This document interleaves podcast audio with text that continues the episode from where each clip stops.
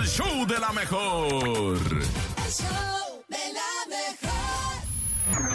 Datos insólitos en No Ti La Creo. Y en este martes no puede faltar el No Te La Creo, cortesía del Nene Malo. Nene Malo, ¿qué traes el día de hoy? Ese de nene malo. Oigan, pongan atención porque esta es una sorprendente y nueva terapia para rejuvenecer. Cuidar la apariencia en ocasiones resulta difícil y costoso, pero no para este negocio que ha creado una idea un poco aterradora, pues esta técnica se trata de meterse por sí mismo a un ataúd. Resulta Ay, que un no. negocio, sí así de extraño allá en Rusia, ofrece pasar unas horas dentro de un ataúd, mencionando que sirve para poder reencontrarse con uno mismo. Según el dueño, Sergei Ripchenkov, un hombre de 47 años, dice que en este tiempo alcanzarás un estado de relajación que te va a permitir mantenerte más joven. Los clientes que acuden se meten tapándose los ojos con una manta y también pueden elegir si quieren que se cierre la tapa o no. Si quieren que la sala también esté encendida con velas para crear un ambiente más relajado hasta, hasta caer en un sueño profundo. Ay, Qué raro, ¿no? no, no te la creo. Qué miedo. Imagínate que en eso te duermes y ya no despiertas. A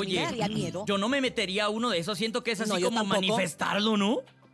Ándale, es como decir, ándale, pues llévame. Mm. es como llévame. exacto, es como ya, aquí, estoy. Cárgame si puedes. Oh, No, pero aparte, aparte la verdad, la verdad, ¿ustedes creen que esa sea una buena terapia No. para rejuvenecer? O sea, ¿qué tiene que ver dormirte en un ataúd con que seas más joven o más viejo? La verdad, ya pensándolo así, ya en frío. Yo creo que se confundió el ruco porque hay una terapia que se llama la de del vampiro, que te inyectan Ajá. como sangre en el rostro.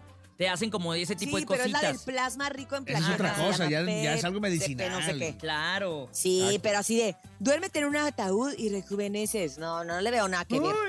No, hay que verlo, Ay, pero no. no. te la creo, nene.